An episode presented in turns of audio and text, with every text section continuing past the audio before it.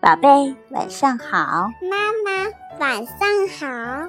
甜甜圈睡前故事的时间又到啦。宝贝，今天你快乐吗？快乐。我今天去了很好玩的地方。什么地方呀？就是我不知道它的名字，但是呢，我知道那里有黑天鹅，还有白天鹅呢。然后它，我喂它们，它跟着我。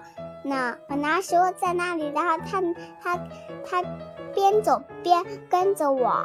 哦，你是说今天我们到百年世纪公园里，然后我们一起喂天鹅、喂猪鹿、喂鸭子，是吗？是的。嗯，你很喜欢小动物。对。你有没有跟他们一起唱歌呀？有。啊。我想起来了，你还跟他教鹅，鹅鹅鹅，曲项向天歌，白毛浮绿水，红掌拨清波。哦，白毛浮绿水，这就是佛无福。跟妈妈读一遍，福。对，非常棒，宝贝。今天我们是到世纪公园喂天鹅，然后你又教天鹅说话，对，教它读诗。妈妈，我们现在就开始故事吧。好的，那今天你想听什么故事？格林童话的故事。格林童话里哪一个故事啊？小矮人的礼物。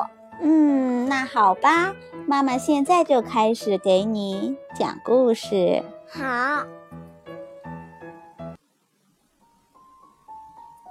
小矮人的礼物。小矮人的礼物。从前，一个裁缝和一个驼背的金匠结伴旅行。一天晚上。他们顺着一阵动听的歌声，来到了一座小山丘上。月光下，只见一群小矮人正手拉着手，一边跳舞，一边唱着动听的歌。在那群小矮人中间，坐着一位年迈的白胡子老人，他穿着五颜六色的衣服。这时候，只见老人招手示意裁缝和金匠过去。没想到，裁缝和金匠一走到老人跟前，老人就拿出一把锋利的刀，先后把他们的头发和胡子剃了个精光。这可把两人吓坏了。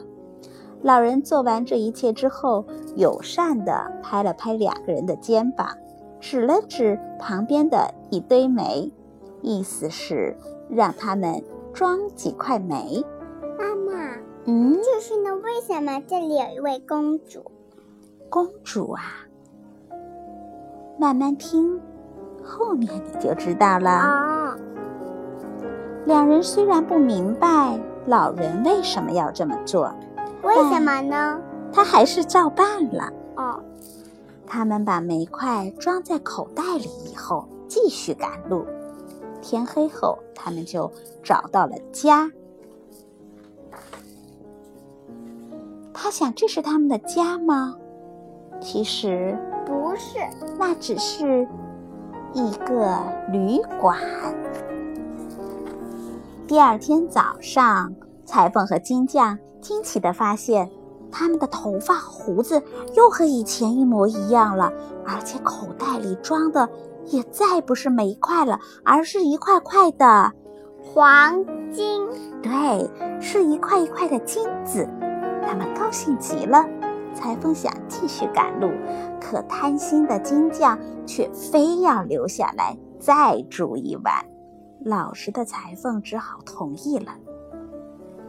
到了晚上，金匠拿着好几个口袋，想去多装几袋金子。于是他一个人朝山上走去了。到了那里，他发现那些小矮人仍在唱歌跳舞。那个老人又把金匠的头发和胡子剃光了，然后让他带点煤走。金匠赶紧把几个口袋都装满了，然后回到了旅店，美滋滋的睡着了。你猜猜，他口袋里会变成金子吗？不知道啊。第二天早上，他一咕噜的爬了起来，忙去掏昨晚带回来的口袋。可口袋里呀，只有乌黑的煤，一块金子也没有，而且连前天晚上带回来的金子也变成了煤块。他用手一摸，发现自己的脑袋和下巴仍然是又光又滑的。更倒霉的是。